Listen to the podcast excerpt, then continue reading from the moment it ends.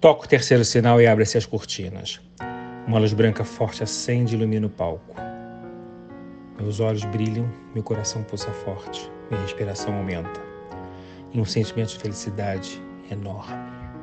É o teatro entrando na minha vida, a arte alimentando minha alma, é o palco virando a minha casa. Lá vem eles, lá vem elas, sagrados atores, lindos e imponentes, fortes e brejeiros, irradiando a criação. Comédia, drama, música e ação. Eles pegam na minha mão e me levam para o mundo da magia. Me apresentam Shakespeare, Nelson Rodrigues, Albi e tantos outros. Eu aprendi, cresci, melhorei e entendi que o mundo sem a arte ele não pode existir. Fui estudar, pesquisar, produzir, evoluir. E hoje estou aqui apresentando o que entendi ser artista. Viva comigo essa experiência e façamos juntos um mundo melhor. A arte salva, cura, educa e resiste. Muito boa noite a todos vocês. Mais uma noite especial. Como sempre, eu abro dizendo que é uma noite com uma pessoa especial e amiga. Claro, todas as pessoas que vêm aqui são meus amigos e são especiais.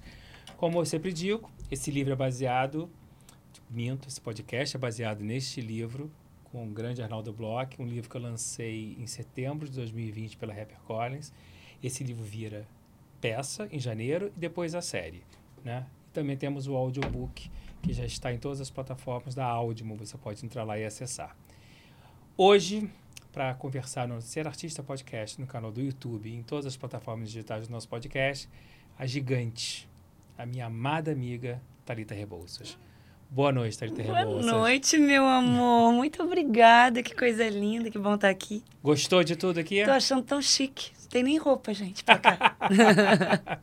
Olha, eu sempre começo esse podcast com alguma história que o público não saiba. Né? Porque as pessoas que vêm aqui, como eu sempre falo, são minhas amigas, elas têm muitas histórias comigo que eles não têm ideia que aconteceram. E uma das histórias que, que aconteceu na nossa vida, que eu acho que mais engraçada, foi quando eu fui atrás de você. Foi. Né? Para quem não sabe, eu fui atrás da Thalita Rebouças, liguei para ela, muito interessado em trabalhar com ela. Foi quando eu fiz um jantar na minha casa, te dei o endereço da minha casa. Foi. E a Thalita morava no prédio da frente. Literalmente. Literalmente. e eu nunca soube. Eu atravessei a morava ali. rua. Você atravessou ali. E eu acho que aquilo ali foi um- uma coisa que já estava predestinada na nossa vida. Eu acho também. Né? A gente não se encontrou por acaso, foi uma coincidência divina, mas eu acho isso a maior, o maior sinal que nós tivemos na nossa história. Eu acho mesmo. Como eu conheço muito a sua cabeça, essa cabeça muito criativa e inventiva, eu tenho uma curiosidade muito grande de saber como foi a sua infância. Se essa criatividade estava no teu DNA, se essa criatividade foi descoberta na escola, se essa criatividade veio da, de origem da sua família, né? É, como é que começou tudo dentro de você? Eu acho que logo quando eu era pequena, quando eu li Marcelo Marmelo Martelo, O Menino Maluquinho, eu, eu fiquei muito vidrada naquela, naquela possibilidade. Existe uma pessoa que está inventando essa história. Eu fiquei muito encantada com isso, sabe? E eu era muito encantada com essas duas histórias, do Ziraldo e da Ruth Rocha, O né? Marcelo vai ter a série agora. O Marcelo Marmelo Martelo? É. Ah, que bacana! Na Paramount. Que massa! vai ser lançado muito em breve. Eu sou muito fã da Ruth Rocha e assim, é, eu lembro que eu chegava em casa, eu, eu- sabe, eu não queria fazer nada, eu ficava lendo, lendo. Eu fui uma criança que lia muito. É, então, a- me fascinava a ideia de um dia poder fazer aquilo. E aí, quando eu fiquei com 10 anos, eu comecei a fazer os meus livrinhos, a escrever os meus livrinhos. É, o meu primeiro livro foi sobre uma borboleta assassina. Ela posava nas pessoas e as pessoas, pá, explodiam e morriam. Dava uma morrida ali com aquela coisa, você vê como eu já era muito fofa. Foférrima. Foférrima. E aí eu, eu, eu comecei a escrever. Com 10 anos eu já sonhava em, em- em- em poder viver de inventar história. E você guardou essas histórias? Não, minha avó, que era mania de limpeza, jogou tudo fora, meus livrinhos. É uma louca, era. Um beijo, Ninho. Te perdoei. E aí você vai para o jornalismo. É. Né? Como você chega no jornalismo? Por que o jornalismo? Porque eu sempre gostei de falar, de escrever é, e, de- e da coisa de não ter rotina. Eu queria alguma coisa que, assim como escrever, não tivesse uma rotina de, sabe, chega do trabalho às oito, sai às nove, sabe? É, e aí eu cheguei no jornalismo depois que eu fiz dois anos de direito, que eu fui fazer querendo fazer justiça e ainda de quebra eu ia ler e escrever, que são duas coisas que eu sempre gostei de fazer.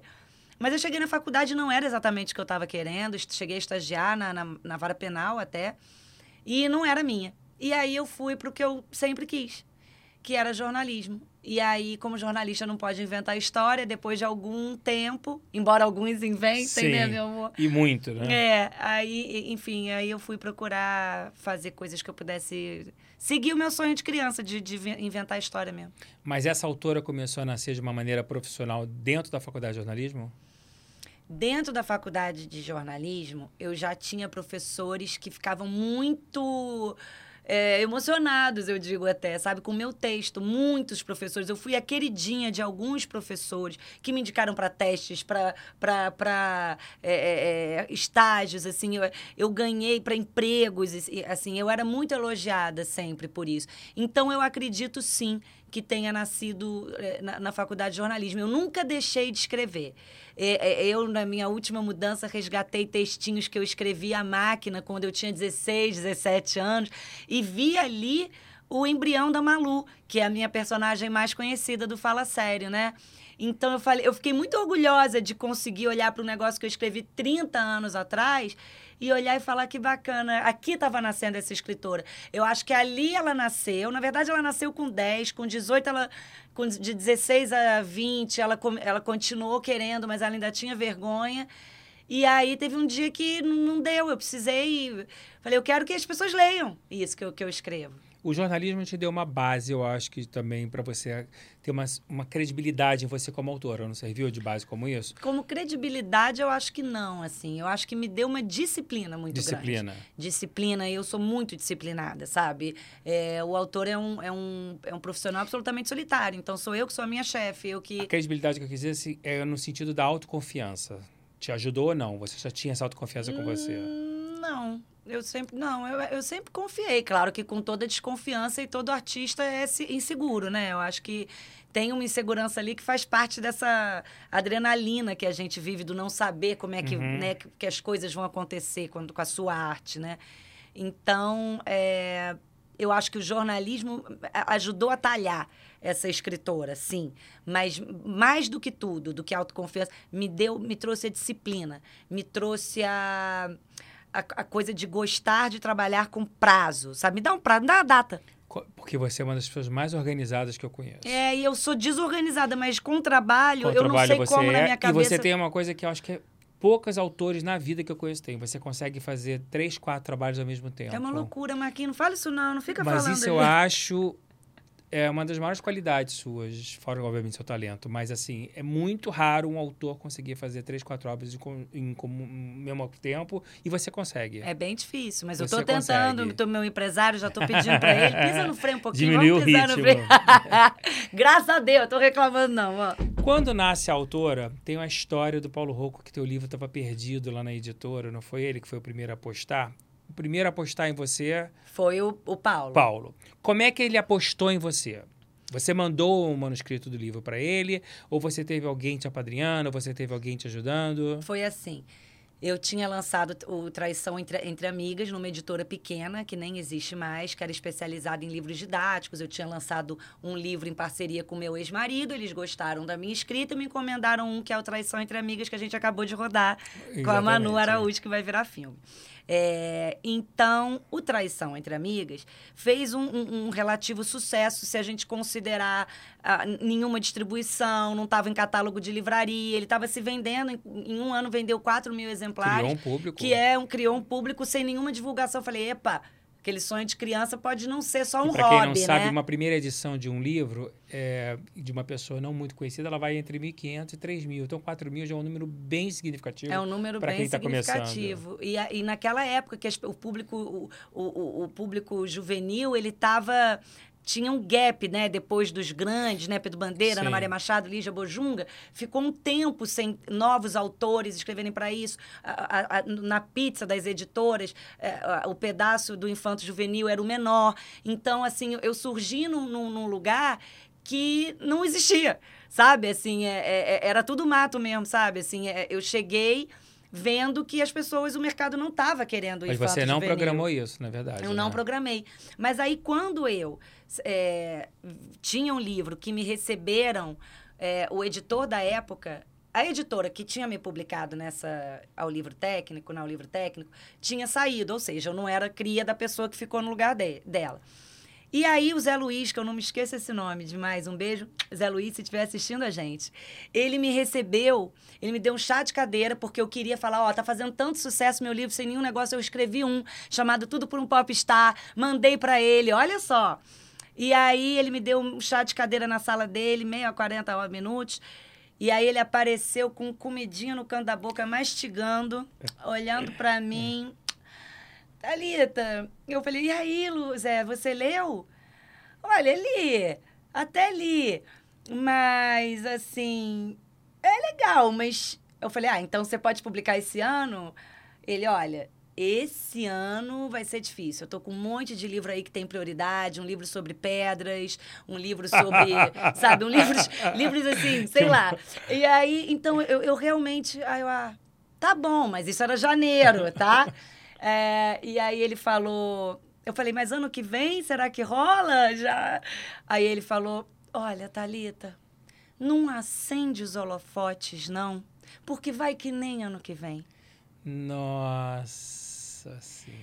E eu acho que foi a primeira vez que eu entendi que eu tinha esse uma polianice de acreditar que tudo pro bem tudo do, de que ruim de acontece pra gente é pro bem uhum. numa outra hora. Porque, obrigada, Zé Luiz, você não tem noção da importância que você tem na minha carreira. Eu te dedico. Porque, assim, é, por ele, eu fiquei com tanto ódio e triste com a, com a recepção, sabe? Sim. Com, com, com, desrespeito. com desrespeito. Sim. E, e aí eu falei, meu número de sorte sempre foi seis. Mandei para seis editoras o manuscrito de Tudo por um Popstar. Cinco me responderam muito legal, mas não obrigada. A Rocco falou, vamos conversar? E aí já se vão 20 anos, 20 e poucos de, de casamento. Eu e Paulo Você acredita que uma pessoa que não tem contato, pessoa que teve a sua história assim, você não tinha padrinhos, e ela gosta de escrever, você acredita nesse processo dela mandar os manuscritos para os editores e tentar o seu lugar ao sol e que se o manuscrito for bom, a sua hora vai chegar? Eu acho. E hoje, ao contrário de, de quando eu comecei, existe a autopublicação, que está é. fazendo tantos, e tá tantas tudo digitalizado, está tudo muito mais rápido, É né? isso, sabe? Então, eu, eu, eu, sou tão fã da autopublicação. Eu, se hoje me dissessem vários nãos, totalmente eu iria. Mas, assim, é, eu entendo a coisa da, da editora, né? Então, na verdade, eu acho que hoje as possibilidades de quem está começando são muito maiores do que quando eu comecei. Então, eu acho realmente, eu falo, não de existe. É difícil, não estou falando que é fácil, não. É bem difícil. Mas não é impossível. Se você aconteceu comigo, eu acho que pode de sim, verdade acontecer sim. com qualquer pessoa. Você falou no Pedro Bandeira, que eu sou apaixonado por Também. ele, Ruth Rocha. Esses são os autores que são as suas referências literárias para você começar a sua obra tão consistentemente? Ou você tem outros autores que você fala, não, esse eu me inspirei e me ajudaram a construir a minha história? Olha, Pedro, é, com certeza, Ruth, né, fizeram ali parte da Talita criança, da Talita pré-adolescente. Eu sou extremamente grata ao Marcelo Rubens Paiva, que com 13 anos me resgatou para o hábito da leitura quando eu estava começando a achar chato. Eu li Feliz Ano Velho e voltou toda aquela vontade de escrever, de ser, caramba, como é que um cara fez com essa história? Por causa do livro, você Por não conhecia. Por causa do livro, eu não conhecia. Eu era, imagina, Legal. foi um crush literário, com é. meu de tanta gente. E aí, tanto que eu já falei isso pro Marcelo, eu vejo o Marcelo ficou e Marcelo. e nós fizemos o curso lá na Exato, plataforma dele. Exatamente, é. eu sou fã dele, ele é mó querido. Então, é, foi isso do, do, do, Marcelo. O Fernando Sabino, que é um grande amor da minha vida, que eu sempre achei muito incrível a maneira como ele descrevia, né? Era, era, é uma escrita muito bem-humorada, né? Ele, João Baldo, Luiz Fernando Veríssimo, são caras que é, é, é moldaram assim o que eu queria passar. Uma coisa do dia a dia, com bom humor, com irreverência, com subtexto. Então, eles são os caras assim que eu queria ser igual, sabe? Um dia, se, sabe, se eu for um dedinho do pé, eu já tô feliz desses caras. Você, eu acho que você é pioneira de um tipo de literatura, né, para o público infanto-juvenil, pode-se dizer assim, uhum. e depois vieram outras pessoas muito inspiradas em uhum. você. Eu acho que você é a grande madrinha ah, eu fico de muito todas feliz. elas. Você tem o hábito de ler as autoras jovens que estão surgindo para esse público ou, ou não? Eu leio, eu leio. Elas mandam muitos livros para mim com dedicatórias muito lindas, pedem conselhos.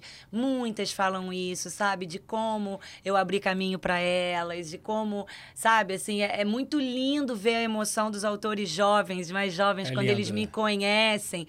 Eles choram, sabe? Assim, é muito lindo pensar quando, quando eu entro numa feira de livro e tem alguém fazendo malabarismo para vender o livro e fala: olha, eu tenho vergonha de subir na cadeira, mas eu faço isso. Então, assim, é, é muito bacana saber que eu que a minha história, sabe, com, com, o fato de eu não ter desistido. É, é, tão legal saber que isso, além de que bom, eu fico tão feliz, mas ajuda as pessoas, ajuda, sabe, claro. a acreditarem nelas. Então eu fico muito, muito, muito O feliz. Ano Inesquecível, de uma certa maneira, é um livro que tem essa, essa mescla, né? De, de, você e as autoras mais jovens que seguiram o seu caminho. Exato. Tem Paulinha Pimenta, que veio um pouquinho depois de mim e que é um enorme sucesso, que virou uma grande amiga, e Bruninha Vieira e Babi Dewitt, que são grandes autoras e que e elas são muito minhas fãs, assim. É muito engraçado, porque a gente é amiga. E aí, o dia que a Bruna Vieira foi lá em casa, ela, gente, eu tô pegando na caneca da Thalita Rebouças. Eu, ah, para, sabe? Mas eu acho assim. você muito generosa. Ah, muito obrigada, Acho Marquinhos. de verdade. Você é uma pessoa... Que, cara, a gente, a gente se ama, eu acho você especial. E fora da curva, falo isso pra todo mundo, pro Brasil e pro mundo. Mas eu acho que você tem o DNA da generosidade. Que bom, obrigada. Né? Pra quem não sabe, o Ano Inesquecível tá na Amazon. Tem o Verão, que é o filme da Thalita Rebouças, dirigido pela Cris D'Amato, minha amada diretora. Tem o Inverno, o Outono e a Primavera. São quatro filmes baseados em quatro contos do livro Um Ano Inesquecível. Assistam. E vem aí o Ano Inesquecível? Dois. Dois. né? Se Deus quiser. Tem uma coisa em você que eu amo de paixão, que é a sua garra. Eu acho que você é, é uma pessoa desbravadora, né? Você não é aquela só pessoa que cria. Você cria, cobra, vai atrás, as coisas não caem do céu né? E assim é a tua história na Bienal. É. Que eu amo e eu quero que você conte literalmente como você fazia para vender os seus livros na Bienal. Tá. É, com essa editora pequenininha, quando eles me chamaram para vender para autografar na Bienal, eu surtei, né? Porque era o meu sonho, a Bienal sempre fez parte da minha vida. A gente está falando de 2001.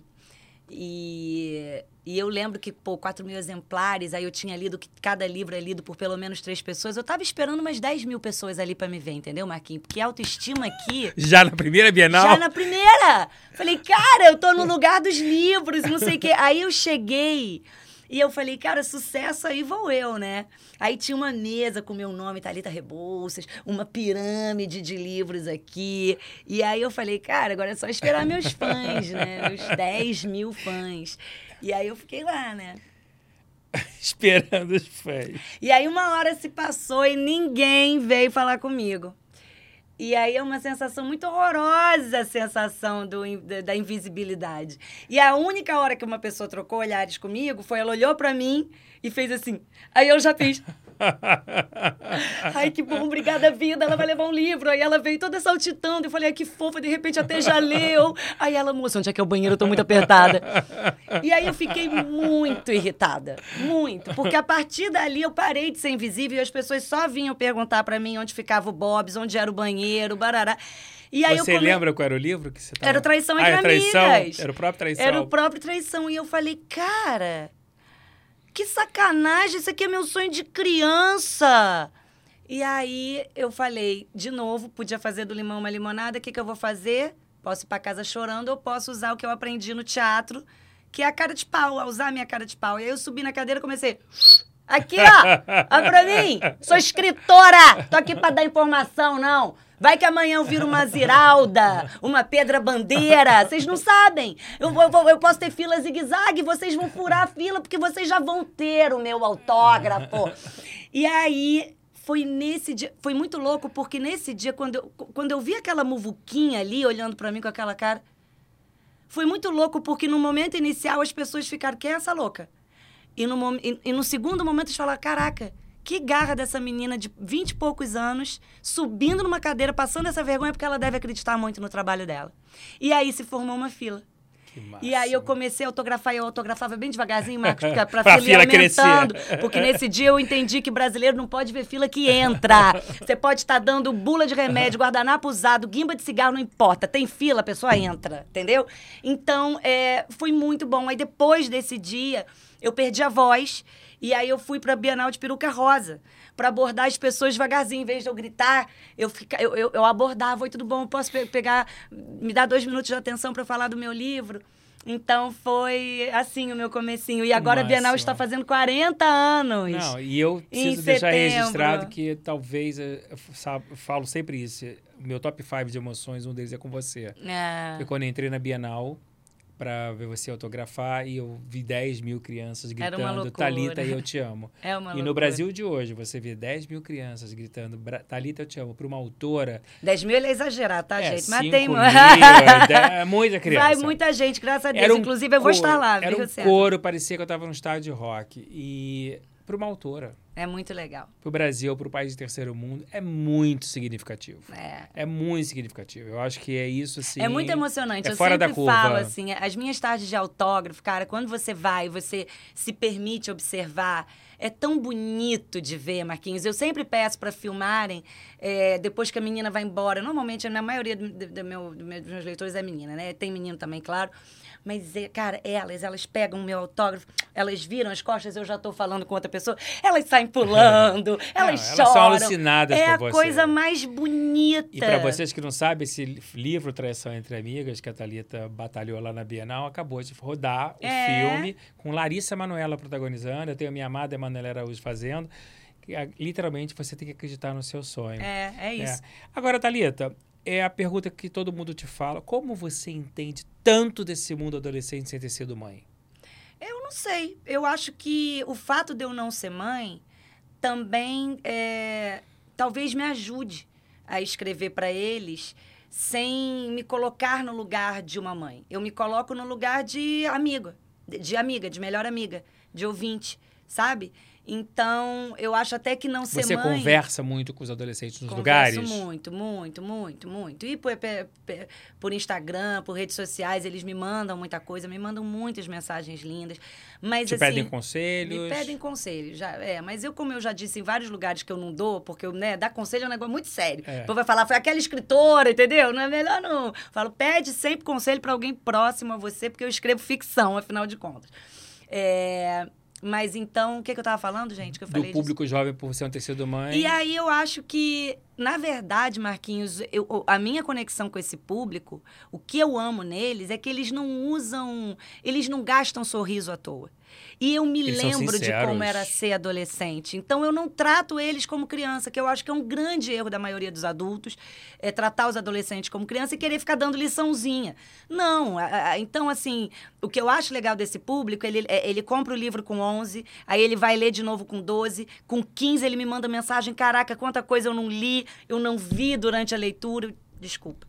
É, então, é- é- isso é muito bacana. Então, eu acho que a minha conexão com eles é muito mais na base da verdade do que na não maternidade, do que, sabe? Eu entendo eles e trato ele- eles com o respeito que eu acho que eles merecem. Agora, eu já vi muito com você também, é, e, é, e é muito lindo, a mãe chegar pra você e falar, Thalita, sou sua fã, li seu livro e dei pra minha filha ler. É, Todo, de uma certa maneira, eu acho que a mãe tá sempre avalizando a tua literatura, né? é, é muito, é muito E as mães lindo. trocam com você também? As mães trocam muito comigo. Eu tô tentando atender as mães que estão me pedindo coisa desde 2000. desde o ano 2000. É, é porque é isso, assim. Ai, fala sobre automutilação. É, fala sobre isso. Ai, fa- você tem que falar sobre bullying. Ai, homofobia. Eu falei, caramba, eu tenho que falar... Você tem que falar sobre... Aí... aí e aí eu comecei, sabe, Marquinhos? Porque quando eu comecei, eu não tinha ideia da proporção que ia Sim, tomar, né? São 2 Eu achei milhões que e eu ia 300 ser- mil, mil, 2 milhões e 300 mil livros vendidos, fora toda a tua carreira que a gente vai falar aqui de É. cinema e televisão. Então, assim, é, é, é, é muita coisa, né? Eu fico... E hoje, é, você se sente ou você sentiu em algum momento da sua vida ser pressionada em ser mãe? Muita, muitas vezes. Por parte de quem? Mulheres, basicamente. Leitoras? amigas, assim, mesmo. Eu Jura? acho que juro. Amigas? Porque quando as minhas amigas começaram a ter filhos, amigas, mulheres em geral, mulheres próximas, hoje não, minhas amigas mães é, já me elogiaram muito, assim, sabe? Porque eu acho que ser mãe não é brincadeira, sabe? É, eu não vou testar se eu tenho ou não vocação. Eu posso até ter talento, mas eu não tenho vocação. E eu comparo muito com a carreira de atriz, que eu vivo brincando com você, eu só quero uma diária. Ele é atriz, tá? Eu sou, ele acha que me faz atriz. Aí é, é, eu só quero uma diária. Por quê? Porque eu posso até ter talento, eu nem sei se eu tenho, mas eu posso até ter talento, mas eu não tenho vocação pra sete, pra esperar, pra decorar, pra, pra esperar pra É. caraca, porque a a, vida disciplina que ator... você tem pra escrever, você não tem pra atuar. Exato. Que é muito. É outra praia. Então eu acho que educar, eu poderia ser boa mãe, poderia, mas eu quero dizer não o dia inteiro, eu quero grupo de mãe de WhatsApp, eu quero, sabe, tudo por esse amor incondicional. E aí você, quando você fala que você não quer ser mãe, as pessoas falam, ai, não gosto de criança, que me irrita isso. É, ai, que egoísta. É, E ai, o fato tanta de você gente não querer não... ser mãe não quer dizer que você não gosta de criança. Não, nada a ver. Nada a Isso ver. me irrita. Eu não quero educar uma criança. Eu, pelo contrário, eu acho que eu estou fazendo bem para a humanidade porque eu tenho muito. Sabe, imagina eu criar uma criança mal educada, Sim. sabe? Que vai atrapalhar as pessoas, vai incomodar. Sabe?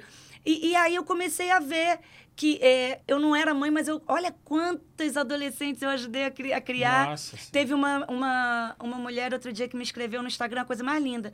Ela falou: Você foi a primeira pessoa que falou com a minha filha quando ela se tornou adolescente. Que lindo. Olha que bonito. Nem Que com- ela comigo não falava e ela falou comigo através de você. Que lindo. Então é isso. Os relatos que eu tenho das mães são muito emocionados, porque eram meninas e meninos que não gostavam de ler e passaram a gostar de ler com os meus livros.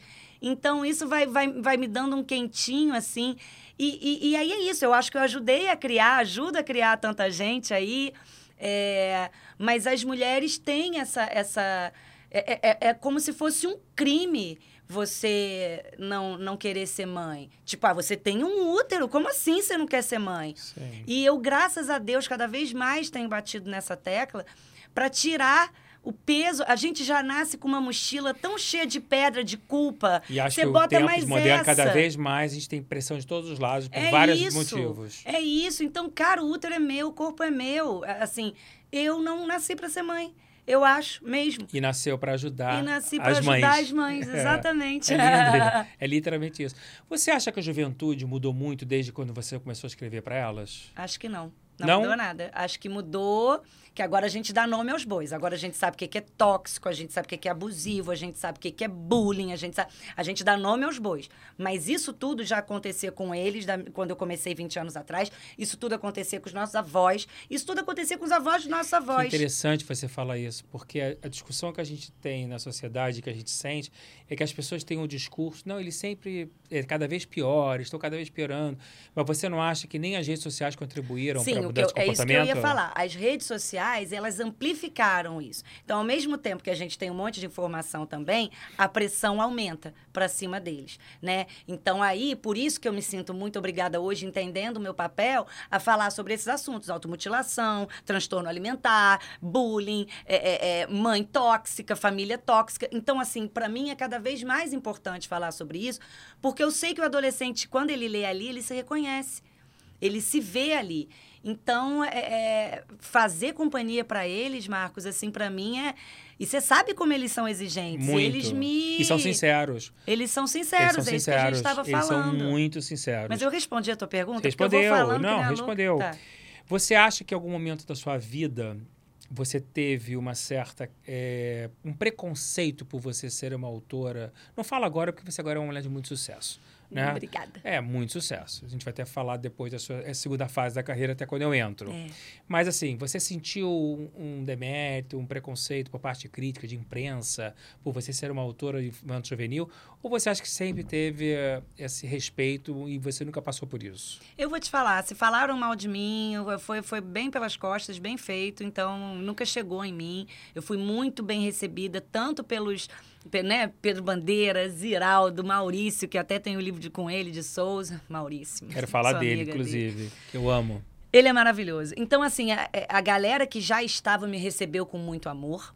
Ah, a galera da imprensa, que eram meus coleguinhas, que achavam que eu ia lançar um livro a cada dois anos, como tantos, né? E de repente eu virei. Então, eles sempre me trataram com muito respeito também. É, então, eu sempre me senti muito acolhida, assim. Muito acolhida. Não teve nenhum momento que ele se, se sentisse diminuída por aquilo? Não, não. As pessoas acham que ser autor, às vezes, é mais fácil do que se imagina. E eu, eu, vejo em você o quanto você aí tem talento e vocação para ser autora. Uhum. Porque você vai a todas as feiras literárias que você pode, né?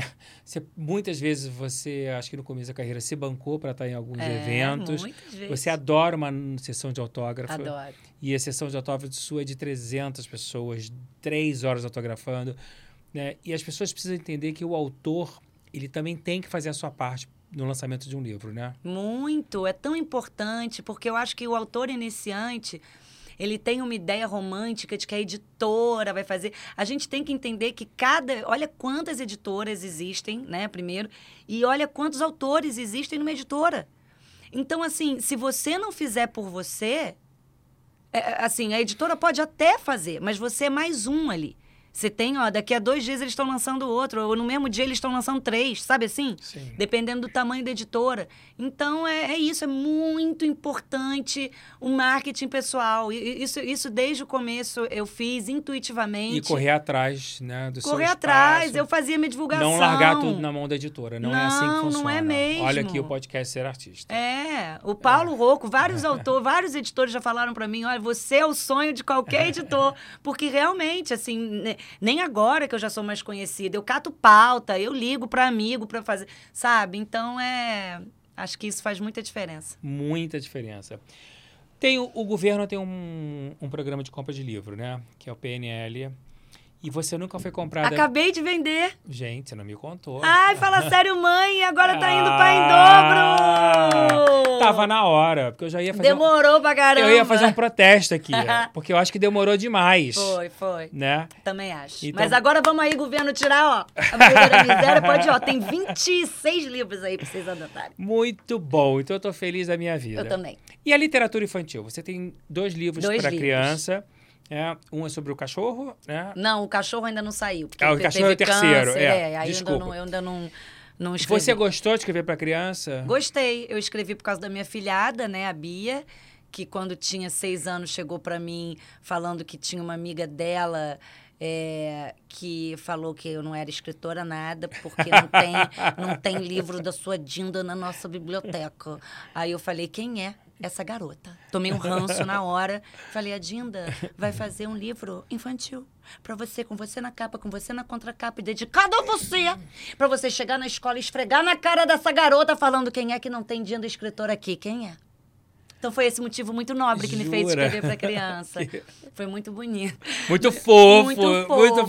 fofo, né? Então eu escrevi pra, pra ela mesmo, assim. Aí eu, eu acredito que é, não venha mais nenhum, mas é isso. Eu acho que a vida. Foi um case, né? vi- Foi É, um case. Mas é isso. Cada vez mais eu vejo que existem tantas vidas numa só e que isso é tão maravilhoso. Que é isso. Eu posso hoje estar aqui, ah, eu não tenho a menor vontade. Daqui a pouco, uou, vi uma vontade e eu fazer um livro, sabe? Então. Que é onde me impressiona né, você a tua produtividade.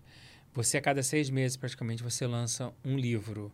Agora É. eu tô mais devagarzinho aqui. Agora, porque tem né? filme, Porque você é. tem 500 mil coisas. É. Mas quando eu te conheci, seis em seis.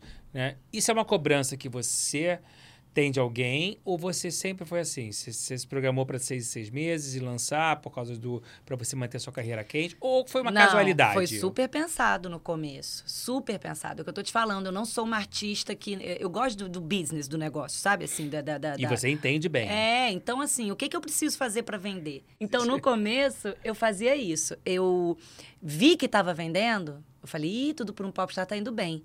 Fala sério, mãe. Falei, primeiro lanço um livro do começo ao fim, depois vou para Fala Sério Mãe para pegar a galera que não gosta de ler, com histórias curtas, papapá. Foi, porra, primeiro livro meu que foi pro mais vendidos. E aí, agora eu tenho que aproveitar essa onda. E aí eu lancei Fala Sério, professor, uma fada veio me visitar e tudo por um namorado no mesmo ano.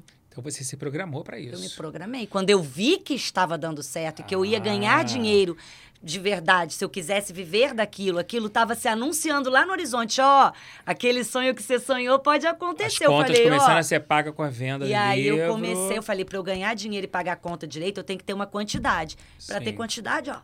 Vamos lá. E aí eu não tinha filme ainda, série, papapá.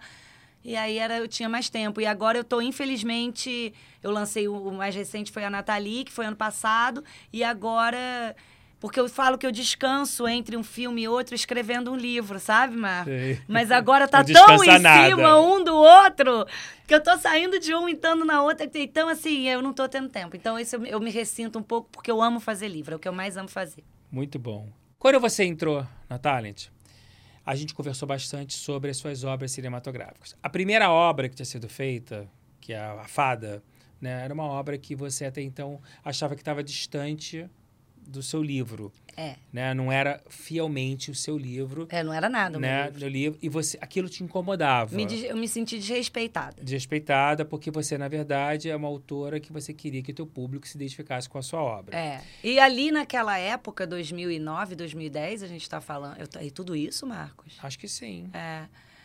Naquela época, eu, assim, eu, já, eu não, não vendi os direitos, sabe? Foi, foi tipo. é, é, foi, é, eu achei que ia ser muito diferente, porque eu já não era uma autora desconhecida. Eu não era uma, uma autora, sabe, começo de carreira. Eu já estava vendendo muito.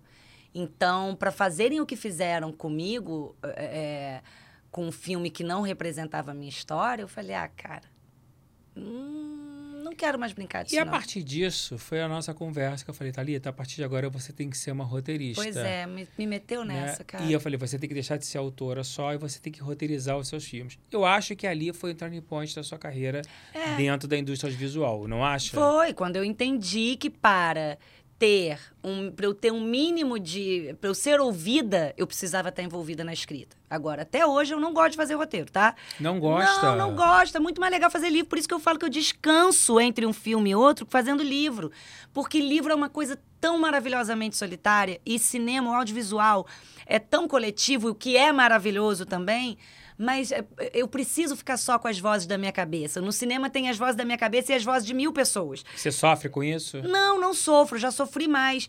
E, pelo contrário, e, é, o, o, o modus operandi do cinema e do, do audiovisual, eu gosto. É, essa, o, o grupo todo, isso eu acho muito legal.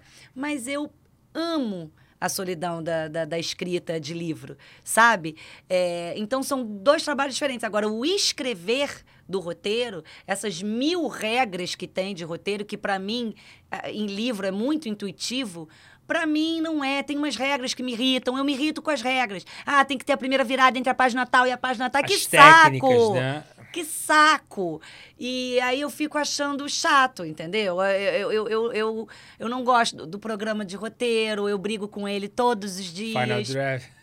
Mas tudo bem. Eu, eu go- Depois que eu faço... Quando, Mas você há exemplo, de convir que foi definitivo para tuas obras ficarem... Foi, cara. Né? Eu tô fazendo, eu acho que eu tô fazendo cada vez melhor. Eu agora tô terminando um que eu tô muito feliz. Então, assim, é. é- é- é, mas eu tô, eu, eu- gosto do processo, mas a escrita do roteiro, por isso que eu sempre tenho alguém comigo pra fazer a estrutura, pra fazer a chatice, pra fazer o que eu não, o que eu não, não, não, não consigo e que as pessoas amam fazer, que é a estrutura. Eu gosto de fazer diálogo, eu gosto de abrir cena, é isso que eu gosto de fazer. E você ficou a feliz agora com a Fada 1, que na verdade é a nova versão do, É, da Fada. Você tá fada, feliz? Eu tô muito feliz. Uma fada veio me visitar com Xuxa. Como foi a relação com a Xuxa no filme? Foi maravilhosa, cara, porque a Xuxa, é, lá em 2009, ela tinha lido o livro. E ela já. Eu fui no programa dela fazer uma entrevista. Ela foi me entrevistar. E ela me pediu pra fazer a fada. E eu falei, meu Deus, já tá fechada. Ela, ai, Thalita, com aquele olhinho de Xuxa que ela tem. Eu falo, você é a minha fada da minha vida. e aí acabou não sendo ela. E aí, olha como é que é a vida. Ela não só é a minha fada, como ela é a fada nos 60 anos da vida dela, é. cara. Então, assim, olha como a vida é bacana, Marcos. Assim, então, quando eu me lembro da tristeza que eu senti vendo aquele filme, e quando eu mandei mensagem pra Xuxa, cara, vai rolar. Você quer? E aí eu lembro, ai, tá. Jura, vou fazer fada assim? Pô, vou fazer 60, cara. Então, vamos brincar com isso, vamos falar de etarismo, vamos falar de ruga, vamos falar de não sei o quê. Cara, e ela é tão parceira. Ela não chegou onde ela chegou à toa, né? Não, Ela é. Não. Ela é E primeiro, acho que ela está num processo de quanto mais ela envelhece, melhor ela fica É, em todos os sentidos. em todos os sentidos. E é Muito tão- mais madura, preparada. E ela é, um né? do- ela é doce, ela sabe o que ela quer, e ela, ela é de um respeito. Ela me ligava pra trocar. Ah, isso aqui, ó, hoje eu falei assim, não sei o quê, mas se você quiser isso aqui antes de fazer a cena, ela é muito profissional. Muito. Ela fez agora a série da Disney com a Analia Taran, que ela é protagonista. Ela teve uma relação muito próxima, que nem você. Muita troca, É, mas ela respeita muito o autor. Né? Ela tem uma relação muito boa. ela é muito maravilhosa. Eu sou muito fã do Maurício de Souza. Eu também. Né? Eu acho que ele é o nosso Walt Disney. Nossa! Tive a honra de ir nos estúdios de São Paulo, como que o Maurinho me levou o filho dele, conheci pessoalmente.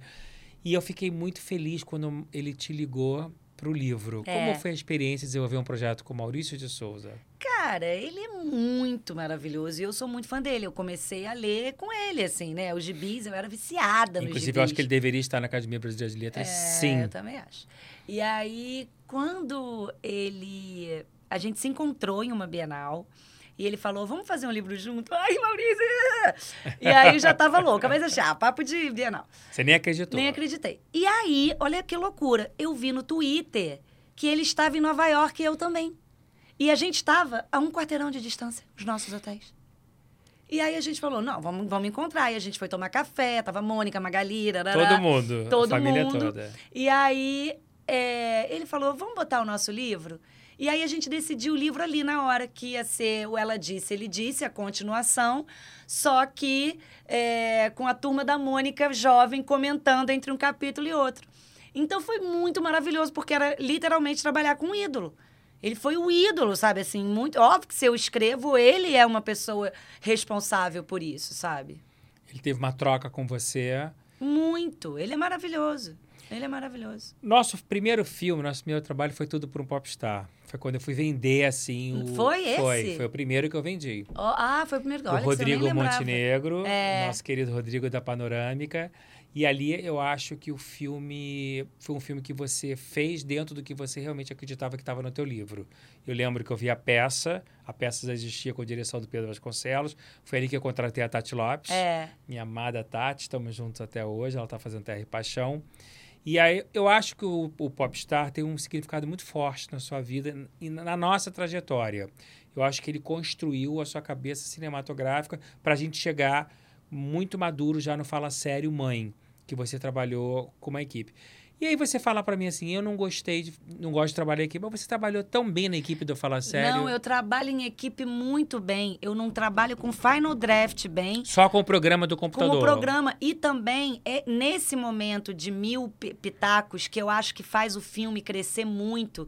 Eu- o, o roteirista, ao contrário do autor, é muito legal você ver uma ideia melhor que a sua e aquilo ficar bacana. Então, é outra história. Se autor, não tem essa troca. Sou eu e a minha editora no fim do processo.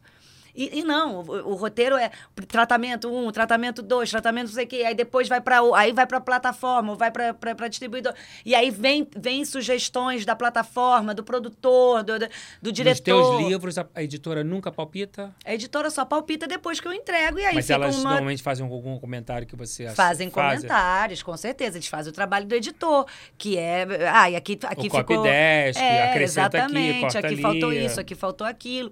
Então, é só isso, assim. Mas eu trabalho bem aqui, pelo contrário, eu amo e fiz grandes amigos no audiovisual. Grandes amigos. O Rodrigo é um deles. Você hoje é uma referência, né, meu Eu, amor? e eu gosto de fazer, eu gosto. E, ah, por exemplo, agora eu tô no último momentinho. Eu tô louco pra chegar em casa e eu. Que a Ingrid Guimarães fala que eu pareço um ratinho, que eu escrevo.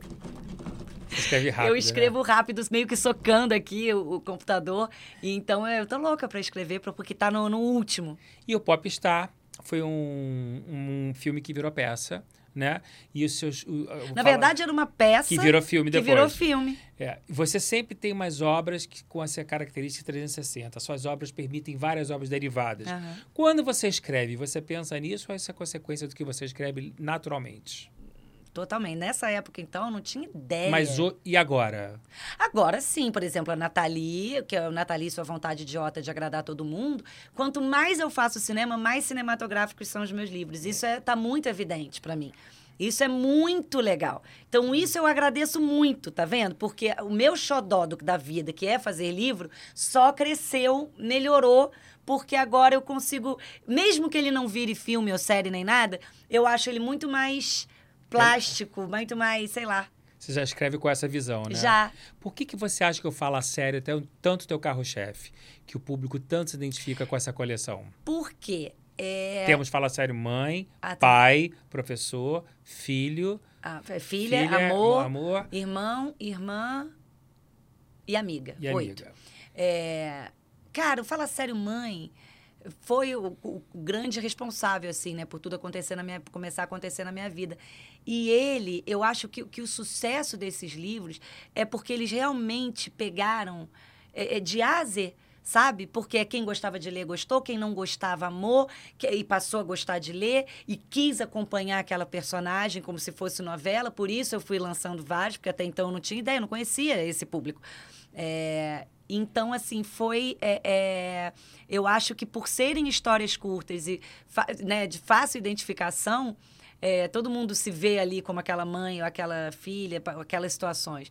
Então, eu acho que o sucesso é por causa disso. É É um impressionante. processo de identificação natural do que as pessoas vivem ali. É isso. E Thalita, como é que é hoje ser uma autora internacional com seus livros sendo lançados em Paris, Portugal, Yeah. e na Itália e outros países? É. Como, é que, como é que bate isso em você? É muito louco, Marquinhos, porque assim, foi muito louco. Eu tive agora na Sardenha, estamos falando de uma ilha na Itália, numa cidadezinha desse tamanho, de 40 mil habitantes, chamada Algueiro. É, E aí a gente fez um passeio de barco, eu e meu marido, e aí quando eu tava indo embora, a, a capitã falou, Thalita, é, e me mostrou, ela estava com dois confessione de, na, confessione de uma do ragazza, dramivari, tá, tá, tá. Demais. E eu olhei pra ela e eu falei, não! Demais. E aí e foi muito engraçado, porque esse dia, pô, a gente foi ver o pôr do sol, o sol foi embora, eu já eu tava irritada, sabe assim? Aí ela, eu falei, como? Como? E aí ela é, falou pra mim, quando eu sempre faço a lista de noite dos passageiros do dia seguinte, a minha filha viu o seu nome e falou, "Ah, é a do filme que eu amo e é do livro que eu, que eu amo. E qual era o filme que ela amava? Confissões de uma Garota ah, o Excluída. Confissões- e- que ela viu na Netflix. que ela viu na Netflix e comprou o livro. E o livro tava super lido, desenhadinho, papapá. Era o livro dela e da melhor amiga dela. Ela tem 12 a filha e a outra tem 10. E eu falei, gente, isso é uma loucura. Porque, assim, é, é outra língua, é um sonho que eu jamais, sabe? Eu nunca achei que eu fosse ter livro na Itália e que as pessoas iam me ler lá na Itália. É muito louco, assim. Recebo mensagem de gente de Paris, no México, o meu livro vai super bem. Então, assim, é, é muito louco, É Marquinhos. lindo. É lindo, é lindo. É lindo, é lindo. E a Thalita, ela é tão talentosa, tem tanta coisa para mostrar da carreira dela, que eu vou, vamos fazer, falar de três facetas. Uma que eu vivenciei quando eu vendi o jogo Fala Sério para Estrela, e a Thalita literalmente criou o jogo. Foi. Ela criou o tabuleiro todo, as regras do jogo e as cartas do jogo. Foi. Isso, eu nunca vi isso na minha vida. Inclusive, o, o, jogo está à venda de novo. Agora você é uma compositora. É. Você cria as músicas para os seus filmes. Como surgiu essa compositora dentro de você? Não sei. Você sabe que quando eu era pequena, é, eu fazia umas musiquinhas. E eu lembro que meu pai ele falava pra mim. Até parece que foi você, é um grande incentivador, né? Até parece que foi você essa música boa, assim. que delícia. E eu lembro que eu fiz, assim, algumas musiquinhas. E aí, é, eu namorei um músico um tempo. E aí eu falei, pô, eu queria fazer uma música. E a gente fez. E, e aí eu comecei a ver que saía muito fácil. Você faz a letra e a música ou você faz só a letra? ah, Cara, eu, eu sou tão louca que a- a- eu sempre faço a letra junto com, com, com eles, né? Eu comecei a entender de métrica, então sempre faço com alguém que toca, com algum músico e tal, é, de parceiro. Mas a Confissões de uma Garota Excluída tem uma... A música da Confissões... Nasceu com música, Marquinhos. Nasceu, eu lembro, deu pro, pro Plínio Profeta, ó. Excluída, tole, mal amada e meio desengonçada. Cara, isso pra mim foi uma loucura. Tem essas coisas que acontecem na minha vida que eu acho uma loucura. Parece que eu tô psicografando, não sei te explicar, entendeu? E, e- e- é, mas normalmente é só a letra. Qual foi a música do SBT do nome? Jogo do Jogo do Contente. O Jogo do Contente foi um sucesso. Sucesso, sucesso. E você também não esperava. Cara, quando eu fui lá, é, eu tava, não, eu tinha acabado de assinar com a Universal Music, e aí eles me falaram, pô, na- lá no SBT estão querendo música pra Poliana. Falei, gente, eu sou a Poliana. eu sou a pessoa que sempre acha que o copo tá meio cheio, que tudo vai dar certo, uma janela se fecha, outra porta se abre. Eu acho Você tudo. se sente ainda uma poliana? Totalmente, assim. E aí, quando eu fui lá, eles falaram, cara, a gente já pediu para três compositores, não tá saindo o jogo do contente. Eu falei, "Jo- vocês querem uma música pro jogo do contente? Falei, cara, essa música vai ser minha. Porque eu jogo o jogo do contente desde pequenininha. E aí, a, eu- eu- a Eu minha. nunca joguei o jogo do Contente. O jogo do contente é você sempre achar, tipo, ah, sua boneca quebrou o braço. Ah, mas imagina quem não tem chance de ter boneca. Ah, não sei o quê. É um jogo de otimismo. Ah, que legal. É um jogo de, tipo. Te juro que eu nunca, nunca É, soube disso. é, é uma é como a Poliana lidava com as tragédias da vida dela. Ela pensava, ah, eu não tenho casa, ah, minha avó morreu, ah, mas tem gente que não tem nenhum avô, sabe? Sei, sei lá. É, é, é um- é uma coisa de você fazer bem para você mesma. Que bom. E eu tive uma cunhada, Lu, que ela falava pra mim: você vê o mundo com uma lente diferente. E eu amava ouvir. Ela falava: você vê o mundo com uma lente cor-de-rosa. Marquinhos, eu sentei no avião saindo da reunião e eu falei pro, pro Dani, que é meu parceiro nessa música, é, eu falei: jogo do contente, tente, tente, tente. Tente ver o mundo pela minha lente pra viver a vida assim alegremente. Que barato. E aí virou. E aí é isso, a música toda é sobre isso. Aquela festa não vai mais rolar, vai pra frente do espelho e começa a dançar. É isso, se você não pode uma coisa, arruma um jeito de fazer outra que vai te fazer tão ou mais feliz do que aquela, entendeu? Mas hoje eu te sinto hoje uma compositora muito prazerosa. Eu né? amo, amo fazer música. É das coisas que eu faço que eu mais gosto. Porque demora muito, é rápido, é assim, ó. Outra coisa que ela vem fazendo e muito bem é o surgimento. Você é uma poeta, Eu agora, uma virei poetisa, isso né? aqui, gente, eu virei isso aqui, eu nem sei. Você está usando muito bem a, a poesia na internet. É, gribão. Está engajando um público bem interessante. Queria que você falasse um pouquinho sobre isso. Se você acha que deu alguma diferença nas suas redes, se você está fazendo as pessoas refletirem através da poesia, se você está atingindo um público mais maduro com as poesias, é o que eu sinto, É. é o que me passa. Marquinhos, é totalmente um público que eu tô atingindo de ou de gente que tá me conhecendo agora da minha idade, né, 40 a mais, é, ou é mãe de leitora. Então é cada e assim a minha vida toda, o que eu mais escuto de adolescentes ou de jovens que cresceram lendo os meus livros, nossa, como você me ajuda. E agora, para mim, está sendo muito diferente, lindo ouvir de mulheres da minha idade. Nossa, como você me ajuda. A coisa que eu mais escutava dos adolescentes, você estava você tava olhando o buraco da fechadura da minha casa, né? Porque é igualzinho assim lá em casa. E eu falo, e as pessoas mandam para mim, você fez esse poema para mim. Nossa, como eu. preciso-" é, é, elas mandam áudios emocionados com os meus poemas. Máximo. E eu fico muito feliz, assim. Eu tô quase chegando a 500 mil seguidores. E tudo depois que aconteceu essa coisa da- dos poemas. É, que eu até hesitei muito em chamar de poema, mas a Elisa Lucinda falou para eu falar que é poema, porque isso é poema São sim. poemas, claro. Porque eu acho, né, assim. é- E e foi tão de repente, e foi muito, teve muito a ver com a menopausa, que entrou na minha vida ali aos 45, na pandemia. E aí um dia vieram me propor um audiolivro inédito. Eu falei: "Ah, não vou escrever um livro pra, só para ser audiolivro não, para eu narrar, vai dar muito trabalho, eu faço muita coisa. Posso fazer poesia?" Ah, você sabe fazer poesia? Eu não sei, mas eu faço música, que é meio prima, deixa eu tentar. E aí eu fiz Solteira aos 40, foi meu primeiro. Que era aquela coisa de você se apaixonar por um vibrador, de você, sabe? De você eh, de ter que lidar com, com os boys, e você tá solteira na pista depois que você faz 40. Como é que você flerta? Você sabe beijar ainda? Então, e aí eu lia para as minhas amigas e elas ficavam, caraca, choravam. Eu, ih, gente, será que eu levo? E aí fechei e aí o negócio foi jorrando. Me, me encomendaram 30, já tem mais de 100.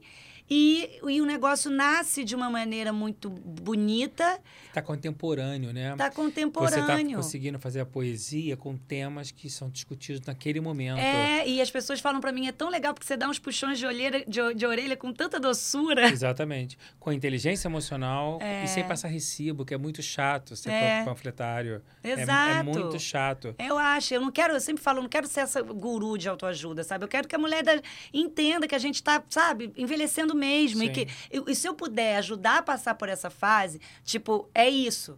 Existe um negócio chamado atrofia vaginal, existe um negócio chamado nevoeiro cerebral. Que é isso que, é que eu tava falando mesmo? E é isso, não é você tá ficando com Alzheimer, você está passando pela menopausa. E tem isso. Então é tão bom poder ajudar, porque tem várias mulheres que me escrevem: caramba, eu não sabia, então é por isso que eu tô assim. É, é, Tem mais de 70 Muito legal você de falar isso. menopausa. E uma das coisas que eu mais odeio na, na, na- na internet é o positivismo tóxico. Tóxico, toda hora tem que ser feliz, tem que não sei o né? quê. Isso é insuportável. Então é muito bom você poder falar de temas realistas, com- que são temas, às vezes, não agradáveis, mas com educação e de uma maneira muito agradável. É. É por isso que as pessoas estão se identificando tanto. É. Vamos ao nosso quadro Dicas de Leitura. Eu vou dar minha dica de leitura hoje, que por acaso acho que é um livro que talvez você conheça. Vamos ver se você reconhece ver, esse filme, vamos esse ver. livro. Pode entrar. Ó, será que ela sabe? Eu sou apaixonado por esse livro. Eu também, Marquinhos, Queria é o meu que preferido. você falasse um pouquinho dessa obra, porque eu acho uma obra extremamente visual, É super. contemporânea e necessária. Ai, E eu bom. acho que, inclusive, é muito importante o seu público ter acesso a esse tipo de pensamento. Queria que você falasse um pouco dessa obra que eu gosto tanto. Bom, depois que eu fiz o, o Confissões de um Garoto Talentoso, Purpurinado e Intimamente Discriminado, que é o livro do Zeca, que é o personagem gay da série Confissões, eu falei, eu não posso ter dois gays, que é numa série, que é o Davi e o Zeca, e não ter uma lésbica na minha, na minha obra. Eu tenho que ter uma, uma, uma, uma mulher gay e que e aí me veio é, essa coisa. A Nathalie, ela nasceu no Natal, ela odeia o Natal, mas o Natal é a época que toda a família está reunida, aquela família tóxica. e aí ela. Todo Natal ela tenta falar, né? Eu gosto de mulher. Ela gosta de revelar o lado Ela quer, mas aí sempre dá alguma treta, porque Natal, né, família grande. E, e aí é muito essa descoberta, e essa menina é muito especial, a Nathalie. É, conversar com, eu tenho muitas amigas, né, é, gays, e, e que me, me- ajudaram muito a fazer esse E passaram livro. por isso? No Natal não consegui passaram- falar? é, Não, por isso não. Todas elas gostaram, mas a coisa da autoaceitação, sabe? Todas elas falaram que bacana que a tua personagem pediu pra, pra mãe pra fazer terapia, pra se preparar, pra falar. Então, é, com os pais sobre, sobre né, é, é, é, ela gostar de meninas. E ficou um livro muito doce e com questões que eu acho muito legais, assim, de, de abordar, assim, né? é, da coisa da família tóxica. É, tem um personagem que eu amo, que é de uma comunidade, que ganha uma bolsa. E... Então, assim, eu quis muito é, falar com... A maior parte do meu público é feminino, então, assim, eu precisava escrever para elas. E é o meu livro, assim... É, Você acha que é um dos seus melhores? é o meu melhor, é. eu acho. Você acha que os meninos estão te lendo mais? Cara, eu tenho meninos, eu sempre tive meninos, talvez agora mais. Hum, mas não sei, não não posso ser leviana de falar tem mais. Eu sempre tive uma parcela de meninos. E, e mu- e muitos são fiéis e me acompanham até hoje. É, e, e o que é muito legal é que as meninas passam para os irmãos. Então, isso Ah, que é legal, muito que legal.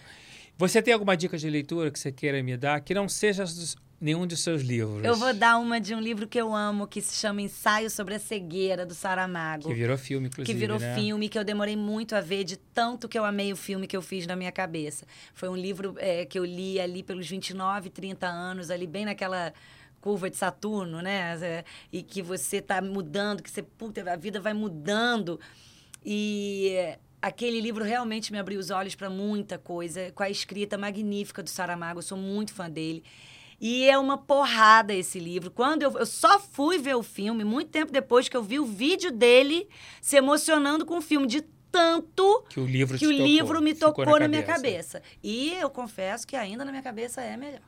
Jura? Juro, eu acho o filme ótimo, mas na- nunca vai ser melhor. Eu na nossa cabeça livro, sempre é melhor. Eu vi o filme só. Marcos, na nossa cabeça sempre é melhor. Interessante você Sempre. falar isso. Todo livro vai ser sempre melhor na cabeça. Você acha que os seus livros são melhores que seus filmes? Os livros na cabeça de um autor, de um leitor, sempre vão ser melhores do que o filme deles. É mesmo? Eu tenho certeza.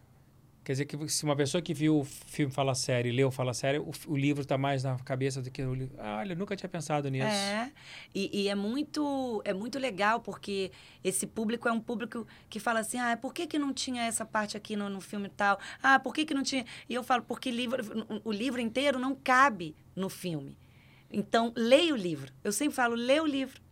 É, então, é por isso, não dá para a gente ter 300 páginas, 200, em, em, uma hora e meia de filme. Não dá, é, é impossível. impossível. E existem adaptações é um recorte que têm que ser da, feitas. daquele livro. Exatamente. Se, aos poucos eu já entendi que é, são adaptações mesmo, entendeu? Tem coisas que eu brigo, tem outras que não, que eu acho que faz sentido, as mudanças ali, as adaptações.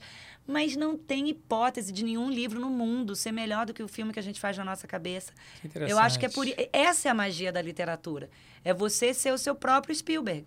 É hum. você ser o seu Coppola. Maravilhoso você falar isso. A literatura estrangeira te fascina tanto quanto a brasileira? Cara, não, eu sou muito fã do, do, do Saramago, Vargas Llosa, é, o Garcia Marques, mas eu sou muito fascinada mesmo, assim. Hoje eu vejo jovens tão fascinados com, com o que vem de fora. Você tem a sensação muito... que tão, tá todo mundo lendo mais? Ah, sim, hoje se lê muito né? mais eu que quando eu comecei, nossa, sem comparação. Mas é, é, o, que eu, o que eu vejo é muito jovem preconceituoso com literatura nacional, coisa que quando eu era jovem não existia. É mesmo? É, existe muito assim, ah, você é minha escritora nacional favorita. Você é minha escritora. E eu nunca tive isso. Se eu encontrasse com o Sabino, eu ia falar: você não é meu escritor nacional favorito, você é o meu escritor o favorito da vida. O cinema passou por isso uma época, o cinema brasileiro. O cinema brasileiro totalmente né? ainda passa. Ainda Marcos, passa muito ainda por passa. isso, né? As pessoas têm preconceito com o que é daqui. Então é muito louco viver isso. E aí chegar na Itália e ter uma italianinha não, que eu nunca vi, é que está me lendo. E eu sou internacional, lendo na Itália. Você já escreveu para o teatro e eu sinto que você está cada vez mais respirando o nosso mundo teatral. Você tem vontade de escrever mais para o teatro? Tenho, total. Já estou totalmente escrevendo, já estou. Ih, Marquinhos, tem. Porque você tem o fascínio pelas grandes atrizes. Nós temos uma amiga em comum que, além de ser minha cliente, é, faz parte da minha família e é sua amiga, que é Havas. E eu sei que você tem um fascínio pelas grandes atrizes que nem eu né? Você pensa muito nelas, você admira muito elas. Sempre. Você tem vontade de escrever para essas mulheres poderosas, essas grandes atrizes? Não sei, assim, eu acho que eu quero começar com não sei se elas toparem, né, a Irene, essas pessoas, mas assim, é eu quero começar com uma coisa pequena, é, mas eu não sei ainda se. Eu acho que eu quero falar com a galera da minha idade, sabe, Marquinhos? Então eu, eu, eu, que já ainda, é o público mais maduro. Que já é total o público mais então, maduro. Então, vamos falando disso, que eu acho que é uma coisa que é muito interessante. Você está num processo migratório de público dentro do audiovisual. Né? Eu sinto que ah, nós, eu não posso revelar o que vem por aí, e é, só posso dizer o seguinte: é muita coisa. É muita coisa. E mas nós vamos começar a falar para um público é, mais velho. Estão vindo alguns projetos. Alguns aí. projetos, que não são um nem dois, são vários, para um público mais velho. Isso tá te. Tá, o que, que você está encarando como? É um desafio? Está te fascinando? Você está pesquisando? Ou naturalmente você está sentindo falta e necessidade de falar para essa idade? Eu acho que é isso. Eu acho que naturalmente eu estou sentindo falta de falar para essa idade. Porque é isso, eu vejo muitas mulheres angustiadas. Ninguém avisa. A gente fala, fala, fala, mas a gente fala para nossa bolha, sabe? Ninguém avisa que coceira é um, é um sintoma de menopausa. Ninguém fala de libido. Ninguém. Oh, tipo, você já está na menopausa. Não, a gente não precisa mais disso. Vamos falar. Quanto mais a gente falar, mais a gente vai é, é, fa é, fazer com que mulheres eh, se entendam e se aceitem melhor. Então é muito importante. Então eu acho que esse é meu papel agora. E, e o Instagram, tá, a gente em geral, estão me dando um feedback tipo, ó, continua. Continua. Então, é, realmente agora a minha a minha coisa é para esse público. Mas eu, eu quero muito escrever teatro. Eu, eu, eu, olha que coisa louca que eu vou falar. Eu, eu gosto mais do que fazer, escrever cinema. Teatro? É. Hoje ela tá fazendo uma noite de revelações para mim. Agora é a segunda revelação da noite. Como assim? Porque é meio é muito mais livre do que o cinema. Eu acho que o que eu não gosto de cinema e que eu já entendi inclusive na terapia o cinema, para mim, é uma camisa de forças.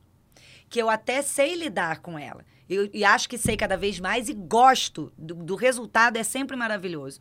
Mas o livro e a, a peça, o céu é o limite. A liberdade teatro, é muito maior. A liberdade. É. sabe? Se eu quiser fazer um- uma peça com fundo preto e disser, ó, tá chegando um disco voador ali com 200 ETs e não tiver nada disso, a pessoa acredita, porque isso é a magia do teatro. Eu sou muito apaixonada por teatro, você Sim, sabe, né? sim. Então, é, é, é, pra mim é isso. Aí você fala pro produtor, então, eu queria tacar dentro do Maracanã um, um- um disco voador. Ah, não dá pra ser no Maracanã, não. Dá pra ser lá no estádio, não sei das quantas. Não dá pra ser uma, uma, uma nave só com um ET. Thalita, cortaram a verba. Dá pra ser ET nenhum? Então, assim, é isso. O cinema é uma grande frustração o tempo inteiro. Ó, não vamos ter verba pra fazer essa cena. Ah, tá bom. E o livro e o teatro não tem isso. Então, é- é- eu acho que talvez seja isso. Agora que eu fiz... me- Até eu, eu, disso. Eu entendi. tá, se- você tá analisando até o momento. É, Você já levou alguma personagem sua para psicanálise, para sua sessão de terapia? levei a Nathalie pro Renato, que é o terapeuta dela. E como é que é esse processo de você discutir a personagem na psicanálise? Você avalia de que maneira? Não, nesse, nesse caso, eu nunca levei, eu acho, pra, na hora de construir. Mas aí, na Nathalie, como ela faz terapia com o Renato, que é inspirado no meu marido, eu falo é, é, é, as conversas que eu tive com ele, sabe? Ó, amor, eu sou a Nathalie. Tô aqui, ó, te falei isso aqui, aqui. Aí, às vezes, eu respondia por ele, depois eu lia pra ele, e aí ele, ó, você já pode atender, exatamente isso que eu falaria. Então, é, foi muito bom entender, mas ele não me ajudou a construir a Nathalie, ele me ajudou a construir as sessões de terapia da Nathalie. Muito legal. É, isso foi bem Muito legal. E Thalita, você, todas as suas obras, você vai lá e faz uma personagem. Uhum. E você gosta. São poucas diárias e você gosta, Uhum. né? Uma, duas. Você gosta que se enrola, se produz. E por que, que você reluta tanto a atriz? É a falta da vocação, a preguiça, ou você não acredita em você como atriz? Não, você sabe que eu acho até que eu sou boa? Eu ouço tanto eu falar. acho você boa atriz. É, obrigada. As pessoas, a gente que eu admiro, tipo Du, Cris D'Amato. Do Eduardo Moscovis. É, Ingrid Guimarães, falam pra mim que eu sou boa. Tá então, vendo? quando esses caras, Suzana Pires, quando esses caras falam pra mim que eu sou boa atriz, porra, eu tenho que escutar, né? Então eu fico, não é porque eles são meus amigos e tal. Então eu acho que, que eu não faço feio. Mas eu acho que tem a ver com a falta de vocação, sim. É, toda vez que eu pensar, ah, eu vou fazer teatro é, como atriz. Eu vou pensar, eu penso, pô, mas eu vou ficar de quinta a domingo, todo dia, de quinta a domingo. É uma- ah, você não gosta muito dessa rotina, né? É, talvez eu não goste de rotinas É, em geral. você é muito sabe? livre. Você Eu sou muito livre, é muito exatamente. livre. Então, assim, é, tá bom assim. É por isso que você é tão apaixonada pelo carnaval. Eu sou muito apaixonada pelo É a pessoa que eu carnaval. conheço que mais é apaixonada pelo carnaval, mas na sua essência. A Thalita realmente se diverte num bloco de rua. Pode ser o bloco que for. Tocou o tamborim, ela tá sambando. Exato. Ela aluga um barco no carnaval com os Alugo, amigos é de todo, no, todo carnaval e sai. Você tem paixão, né? E eu tô falando isso porque eu achei lindo você agora receber a homenagem da Portela. Portela. Me conta como foi, que eu não pude ir, infelizmente. Ah, foi tão bonito, Marquinhos. Foi assim. E conta por que você foi receber a homenagem. Porque o, o meu filme Verão na Prime Video se passa na- nos bastidores da Portela. A Portela é a minha escola do coração. Sempre que eu posso tacar a Portela num livro, eu taco. E é, eu lembro do, do Rodrigo me ligando. Ai, e se a Portela não quiser, a gente tem que ter um plano B. Eu falei, a gente não vai ter plano B nenhum. Se não É for Portela. a Portela, não vai ter. E aí, é, e graças a Deus, eu quero agradecer também a Clarice Nogueira, Diogo Nogueira, essa família que eu amo, porque me deram, é, me, me- sabe, fizeram a ponte lá é, é, pra, pra gente conseguir filmar. A gente reproduziu o desfile. E é o E que foi eu- muito bem feito. Foi muito bem feito. Cris D'Amato arrasou. ali. Arrasou. E quando eu tava lá na quadra, ele falou: pô, você levou a Portela pro mundo, né? E isso é muito bonito, porque é literalmente pro Literalmente, mundo, né? a Amazon é, pro isso, mundo. é pro mundo. Você desfila na Portela? Eu desfilava direto até a hora que, quando eu. eh, Aí eu desfilei, quase caiu. Aí, no, aí eu não desfilei no outro ano e ganhou. Aí falei: sou pé frio, não vou mais desfilar, não, porque eu tenho amor à minha escola. E fica só vendo em casa ou no Não, camarote? ca- ca- em casa não, né? ah, você vai pro camarote, claro. Hoje você é uma showrunner, É. né? Para minha felicidade, pro meu orgulho, a showrunner é aquela que coordena todo o projeto artístico da série do começo ao fim, com a equipe de roteirista, com os diretores, com a equipe contratada de figurinista, cenógrafo, da trilha, do elenco. Você tem uma visão macro dos seus projetos, né? até porque você entende da escalação, você sabe quem é todo mundo, você entende de música, você tem bom gosto, você é uma, uma pessoa que sabe o que é bom e, e, não quer dizer que você seja uma pessoa é, só na classe A, você vai para todas as classes, você fala com todas as classes, né? Como é que você se vê hoje na posição de showrunner, que é tão privilegiada, é uma coisa muito rara, mas eu acho que é o fruto do seu amadurecimento artístico desses anos todos. Mas isso te dá um prazer enorme? Prazer enorme. É o controle.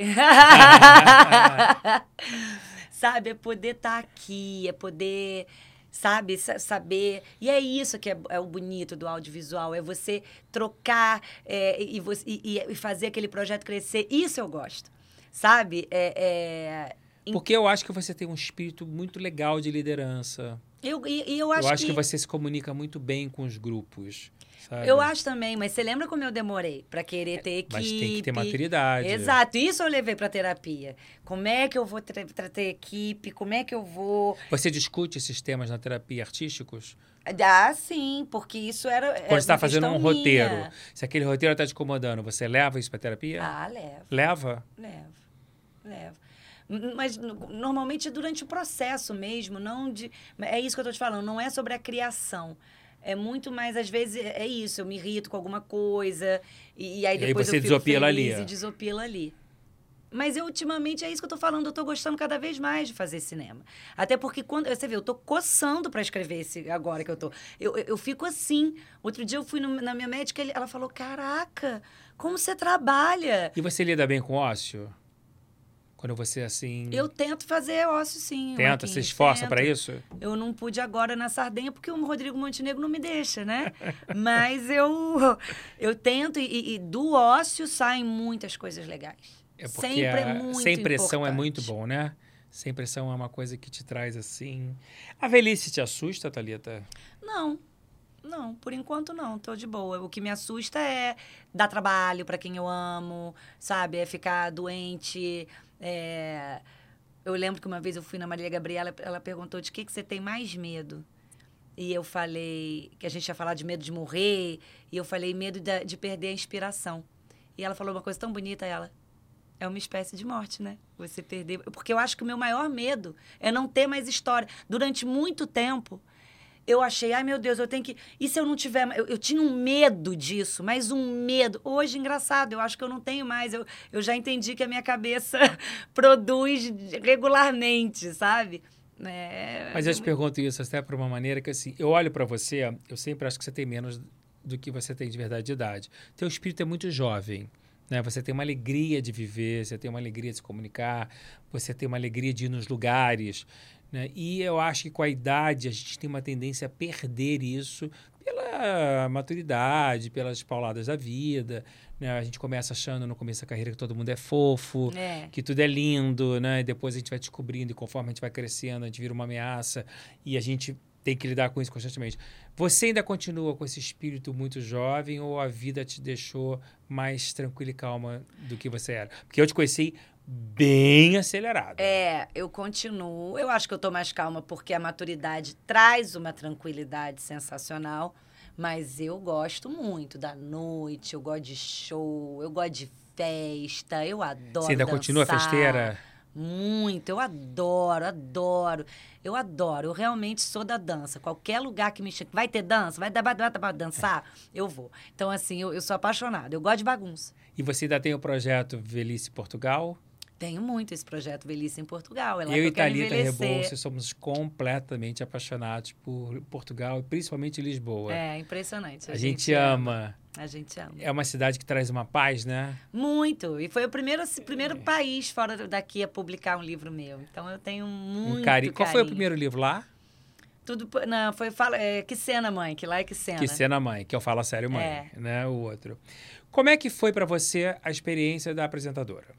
Do The Voice Kids. Eu gosto, né, Marquinhos? Eu sou exibida. Eu gosto que nós de fizemos câmera. um projeto no Multishow. Foi, o Desenrola. Foi quando eu falei para você: ah, você é uma, uma comunicadora. uma comunicadora. Gente, pro Marquinho, eu fazia tudo, entendeu? Jogava futebol, entendeu? Pior que ele vai fazendo, me convencendo. Mas ela faz tudo e ela faz bem. Cara, ela faz tudo fazendo. e ela faz muito bem. Mas eu acho que o The Voice te mostrou e te deu um amadurecimento artístico muito grande como apresentadora, É, não? eu acho também. Porque teve a questão do ao vivo. Ah, foi tão legal, é tão legal fazer, foi muito legal. Foram seis anos muito felizes ali. E. E eu acho, emocionantes, né? assim, emocionantes. Porque eu falo, o eu, todo dia talento- que eu ia pra lá, eu falo, gente, estão me pagando pra chorar. Porque era é uma emoção fazer aquele programa. As pessoas sabem separar a apresentadora da, da escritora ou não? Todo mundo mistura tudo. Mistura tudo. Mas é engraçado. É, é sempre muito louco. As pessoas, a maioria das pessoas me conhece dos livros, Marcos. No 90%? Eu, eu diria 80. Porque a Globo tem uma coisa grande. Mas olha pra você ver. Assim, é muito legal. Quando eu chego outro dia, eu cheguei na festa de um amigo meu. E aí as meninas que estavam ali na recepção, elas, eh, for- foram oito sorrisos assim que eu ganhei. e é assim, ó. Todos os seus livros, cara. É, é, é inacreditável. Como foi hoje? Você chegou aqui. A é Rita, isso. nossa produtora. As pessoas me leram. Tinha um livro teu autografado, toda feliz que te É. leu. É uma coisa deliciosa. É, e esse público leitor que me reconhece, é claro que é bom ser reconhecida sempre. Mas é isso, cara. Ah, tem o The Voice Kids, não sei o que é. é. Eu sou uma apresentadora ali. Mas ah, quando eu escrevi uma história que tocou aquela pessoa, uma história que saiu da minha cabeça e que tocou o coração dela, a, a troca é tão mais íntima do que a de uma pessoa, né, uma dessas milhões de pessoas que a Globo tem de audiência, porque me viram, né? Elas têm uma ligação comigo, eu sou aquela mulher que chora, que se emociona, que dança, que tá, tá, tá. As pessoas têm muito carinho por mim, eu sinto muito isso quando tá no ar, quando eu tô no ar, mas o, quando, o amor que vem de quem me reconhece dos livros é muito especial. Muita gente gosta de escrever, mas não sabe como começar. Né? Eu escuto isso muito depois até que eu lancei meu livro. Poxa, Marcos, como é que você fez o teu livro? Como é que você começou? Né? Eu não sou um autor de carreira. Eu fiz um livro, farei o segundo, o Ser Artista 2, que vai- eu vou mostrar o Artista 360. Você vai ser um case do meu livro, inclusive. É um livro feito de 100 cases, né? Mas é, um- é, as pessoas querem começar, às vezes não sabem como. Você com toda essa sua bagagem, como é que você acha que as pessoas que têm vontade de escrever devem começar? Digo em todos os processos, desde a literatura que ela deve ler, desde o processo técnico, desde o processo de observação, ou você acha que não tem técnica nenhuma, não tem referência nenhuma, é muito de cada um? Eu acho que é muito de cada um. É, eu acho que, assim, eu nunca estudei para ser isso. Eu nunca fiz um curso. Nem, nem de técnica de nada. Nada. Nada. Então, é, é, Você já era boa em português. era bom em português. Você e acho escreve- que gostava é. de contar Você história. tem um português maravilhoso. E aí E fazia. não é todo mundo que tem. É, e é uma escrita muito simples, muito coloquial, que é o que atrai também, né? Eu acho que os meus livros são populares assim porque eles são fáceis, de, né, de, de, de ler. Então, assim, é, é- Não sei, Marquinhos. Tô aqui pensando, é muito... Essa pergunta é... Eu, assim, se eu posso dar um conselho, é escreve. Sentar e escrever. Pensou Porque escrever. o que mais me falam é eu tenho um monte de ideia e não escrevo, então você não é escritor. Um escritor só é um escritor quando ele senta a bunda na cadeira e escreve o que está na cabeça dele. Então é isso que eu falo. É, escreve todo dia. Então você escreve uma linha, cinco, doze, uma página, Ótimo. 20 páginas, mas escreva. É isso que vai e sem fazer. senso crítico, né? É, vai, vai, eu falo que é vai vomitando, que é o que eu faço, eu vomito, depois eu reviso. É, então faz isso. Você tem o hábito de quando você escreve, dá para alguém ler ou não? Não, porque amigo não sabe falar quando tá ruim, entendeu? Não fica, fala, ai, tá Você lindo. nunca teve um mentoring, na verdade, né, não, Thalita? Não. E aí é isso, o papel do editor é esse, é ler e, e- e me apontar onde pode melhorar, onde, onde tá sobrando. Então eu sempre me dei muito bem com os, com os meus editores. Tem vontade de escrever novela? Nenhuma, e nem me venha. Você, você assiste novela? Não. Você não assiste? Não tem nenhuma novela, assim, icônica que você tenha assistido? Ah, vale tudo. Só? Mas série você ama. Amo! E você vai escrever muitas. Eu espero. Inclusive, você é excelente de dica de série. Eu acho que Obrigada. Sex Education, você que me Sex indicou. Education é maravilhosa. Vai estrear agora. Vai estrear agora outra temporada. Você me indicou mais cinco séries. Outra que você me indicou Sério, eu quero muito. Me bota pra fazer, que é o que eu amo fazer. E você ainda tem. Você já viu os outros da Globoplay? Eu ainda não vi. Eu é a comecei melhor a ver. série eu brasileira. só ouço falar isso. E uma das melhores séries do mundo. E a Adriana Esteves é a maior atriz do Brasil. Ela é, ela é demais. Ela é demais. Eu quero ver. Eu comecei a ver pesada, né, gente? Então, pra ver de noite, tem que não dá Ela pra, é pra ver. muito surpreendente. É. Ela é muito surpreendente. Você tem que assistir. Você É. tem que assistir. Não vou te dar Eu spoiler quero. nenhum, porque não, realmente não dá, não dá. Eu, eu quero, eu vou assistir. é imperdível. Eu vou assistir, eu preciso assistir. Mas você está assistindo alguma coisa que você fale atualmente? Olha, não perca alguma série atualmente? Agora, o que, que eu tô vendo? Eu tô meio órfã de série desde que Succession acabou, White Lotus acabou. Ah, eu acho que agora eu não tô vendo nenhuma. Porque você está sem tempo. Ah, não, eu tô vendo Eu Nunca, da Netflix, que eu amo. Tá, Amanda, eu não vi ainda. Ah, é uma loucura essa série, é uma delícia. Inclusive estreou o documentário da Xuxa Isso! na Globoplay. Com certeza todo mundo tem que assistir. É, eu acho. Né? Eu tô Que louca é- pra ver. Eu adoro documentário. Eu participei, do, infelizmente, da, do processo lá do, do, fi- do documentário da Daniela Pérez, Pacto Brutal. Infelizmente, que eu digo obviamente, porque eu não queria ter vivido aquilo, mas muito necessário o documentário e maravilhoso. É Div maravilhoso, Tatiana eu está concorrendo É, ao prêmio. Ela é demais. Ela é demais, ela é demais. Você gosta de documentário? Gosto, gosto do documentário.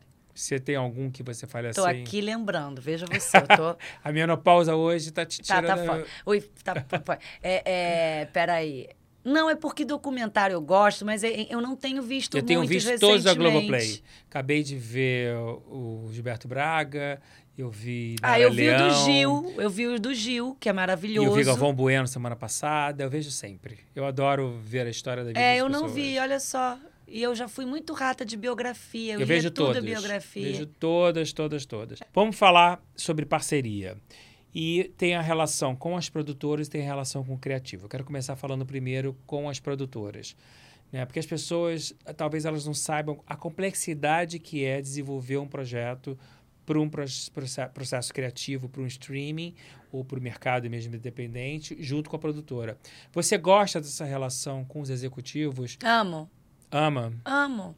Eu me dou bem com os executivos. Porque você vende bem os projetos, você defende bem os projetos, e no desenvolvimento do projeto, você não só tem um acompanhamento muito preciso, mas como também você batalha muito seus pontos de vista. Batalho muito. E é muito. Eu gosto, eu estou te falando, eu gosto dessa troca.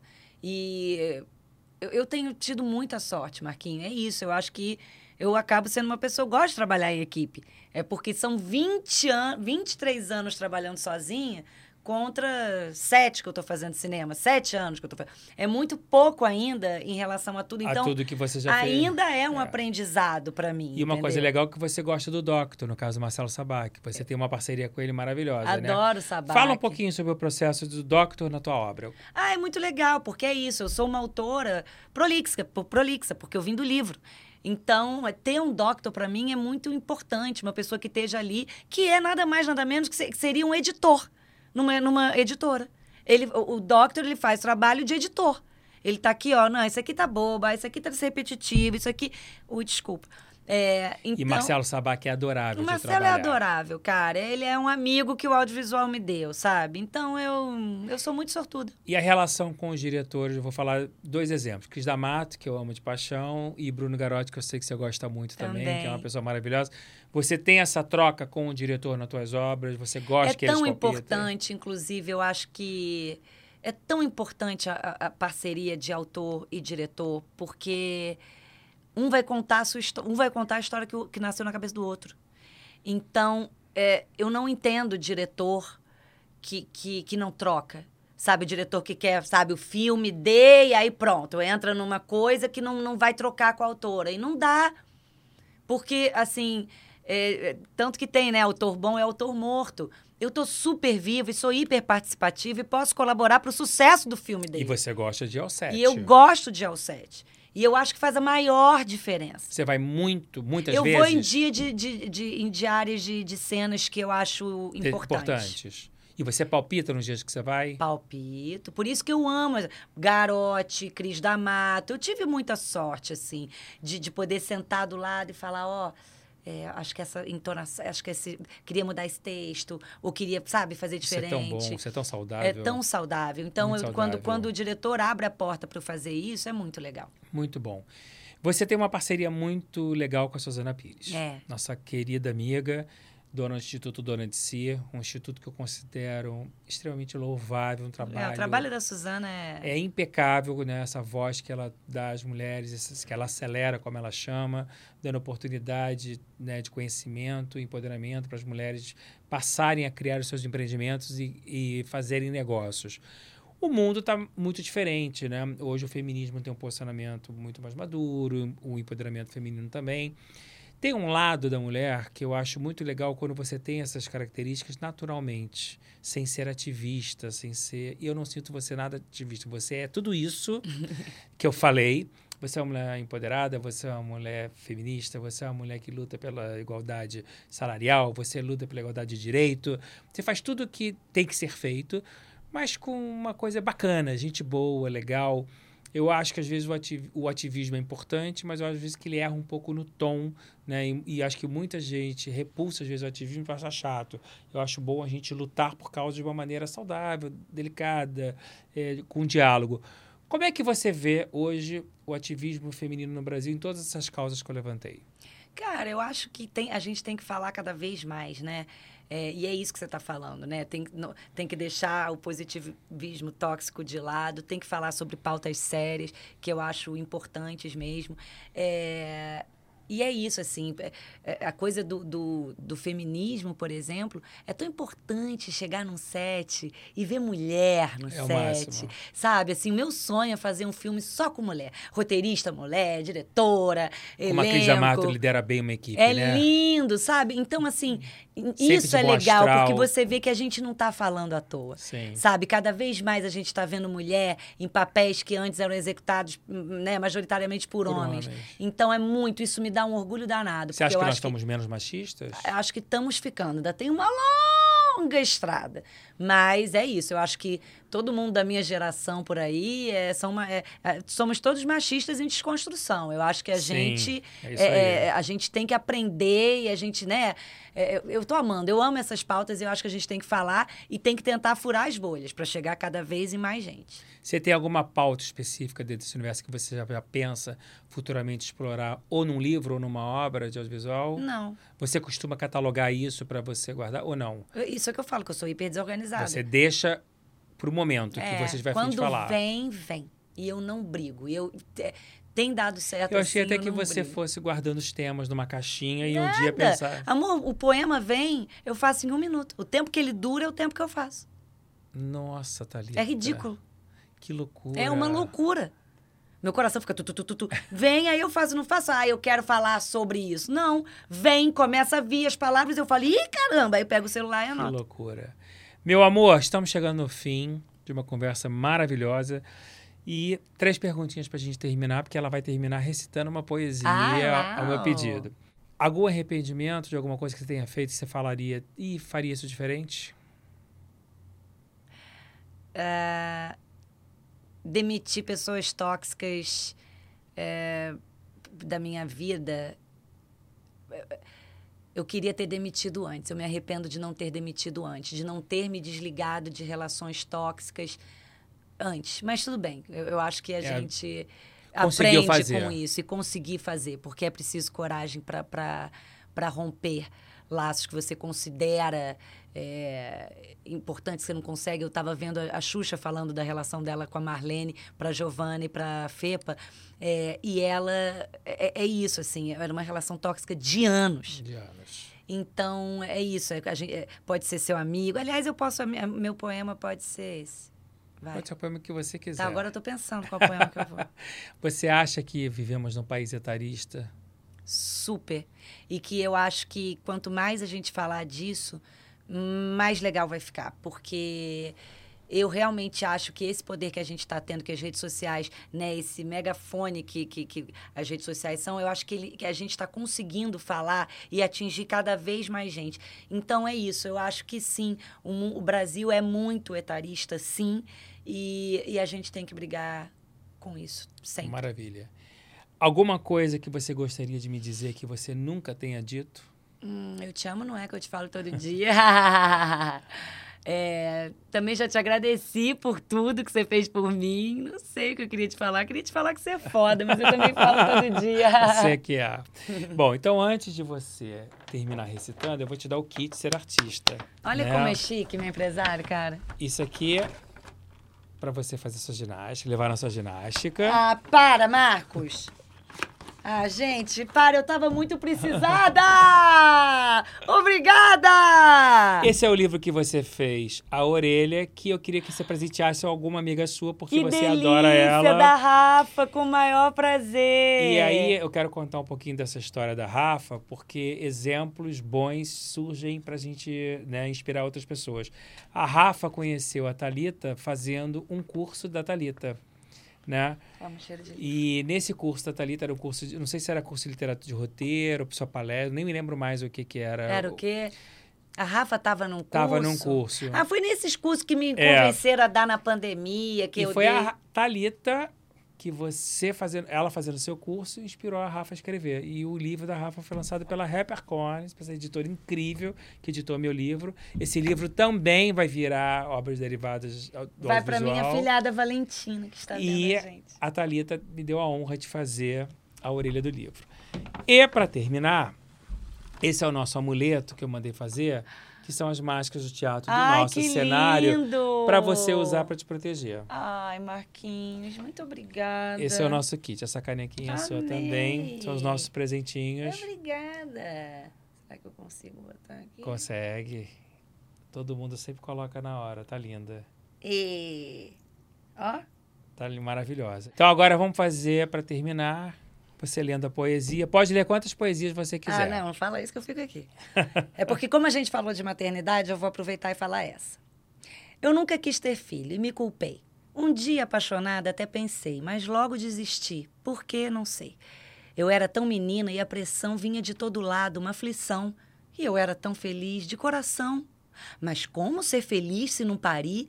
Como ser feliz se eu não sentir amor por um bebê que caga e ri? Você é uma egoísta, pode crer. Quem vai cuidar de ti ao envelhecer? Como é que você vai se conhecer? Mulher não é mulher sem procriar. E pensa bem, o tempo vai passar. Depois você só vai se arrepender. E aí, como é que você vai fazer? Só cobrança e a minha alma exposta. Eu sem palavras, eu sem resposta. Que maternidade é essa imposta? A sociedade é mesmo uma bosta. O ser humano sabe ser cruel, mas sou eu que pago meu aluguel. Não quero entrar nesse carrossel, quero só respeito, meu Deus do céu. Entendi que não tenho vocação para educar, cuidar, para abrir mão, para não dormir, para não sair, para dizer não. Eu sou não mãe feliz por opção. Tenham vergonha, parem de julgar quem ousa ser feliz sem desejar um filho, uma filha ou mesmo um altar. Gente, muito lindo. É legal, né? Thalita, Obrigada, muito, meu amor. muito, muito obrigado de coração. Obrigada. Eu quero deixar registrado aqui que você sabe que você é uma das pessoas que eu mais gosto na vida. Eu sei. Mas eu tenho uma admiração profunda pelo seu caráter, pela mulher que você é, pela artista, mas acima de tudo, pela sua humildade. Oh. É delicioso trabalhar com você, é delicioso conviver com você, é delicioso ver a sua evolução e perceber que você é a mesma menina que eu conheci lá, mesmo já fazendo sucesso, mas você ainda não era essa personalidade nacional que você se tornou.